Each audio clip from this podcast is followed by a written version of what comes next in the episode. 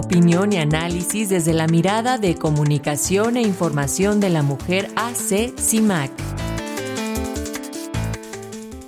Así es, vamos ahora con el comentario de la periodista Sirenia Celestina Ortega, integrante de Comunicación e Información de la Mujer Asociación Civil CIMAC.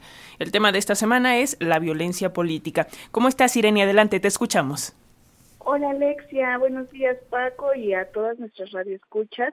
Pues el Instituto Nacional Electoral estableció en su calendario que las campañas partirán el primero de marzo, terminan el 29 de mayo Sheinbaum iniciará su campaña en su casa, el Zócalo de la Ciudad de México, entidad gobernada por su partido y donde fue jefa de gobierno.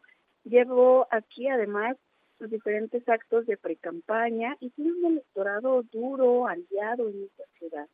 Galois, por su parte, arrancará en Guanajuato, un estado gobernado por el Partido Acción Nacional desde hace 32 años y conocido por ser conservador también en esa ciudad ya había tenido actos como el cierre de su precampaña. A punto de definirse la próxima presidencia, se comienzan a vislumbrar posibles obstáculos para el ejercicio del cargo. La violencia política no solo sucede durante las campañas, sino también en el ejercicio del cargo.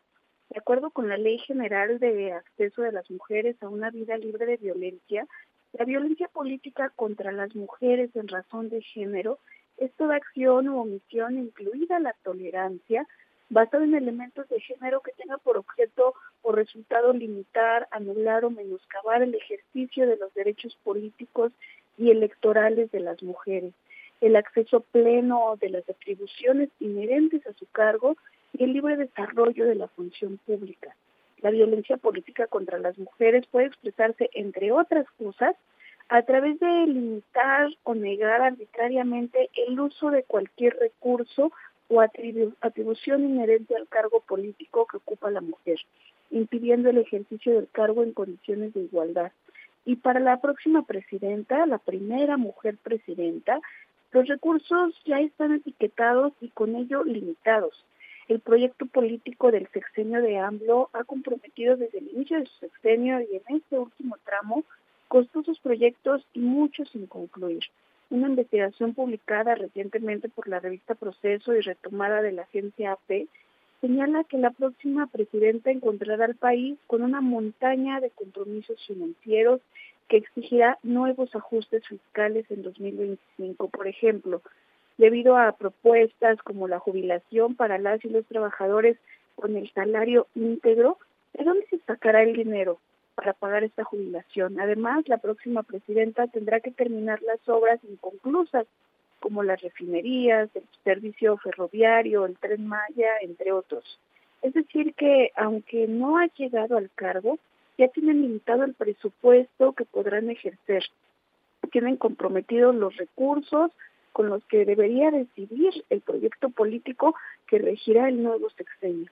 Sumado a ello, también se encuentra la existencia de grupos políticos locales que tratan de preservar su poder e influencia y bloquear a los adversarios, o bien un solo político que tiene gran influencia sobre las decisiones de su cargo. Es decir, que aunque el cargo quede en manos de mujeres, hay un mayor control masculino con formas autoritarias y caciquiles de ejercer el poder. Lo anterior provoca, por supuesto, violencia en contra de las mujeres que transgreden estas normas. Como lo señala una mujeres, las cúpulas de los partidos están integradas mayoritariamente por hombres que favorecen las carreras políticas de quienes son parte de su círculo cercano y suelen ser también hombres. Los líderes partidistas no apoyan necesariamente las candidaturas de otras mujeres que alzan la voz o las de quienes no pueden manipular fácilmente. Uno de los principales obstáculos para el ejercicio de los derechos políticos y electorales por supuesto que es la violencia de género y sí, se expresa limitando sus recursos para gobernar y también desde el control que los hombres tienen sobre ella. Muchísimas gracias por la escucha esta mañana. Gracias a ti como cada semana, a ti y a las compañeras de CIMAC. Les enviamos un fuerte abrazo y continuamos en comunicación y la próxima semana nos escuchamos. Así es, excelente inicio de semana. Igual para ti, gracias.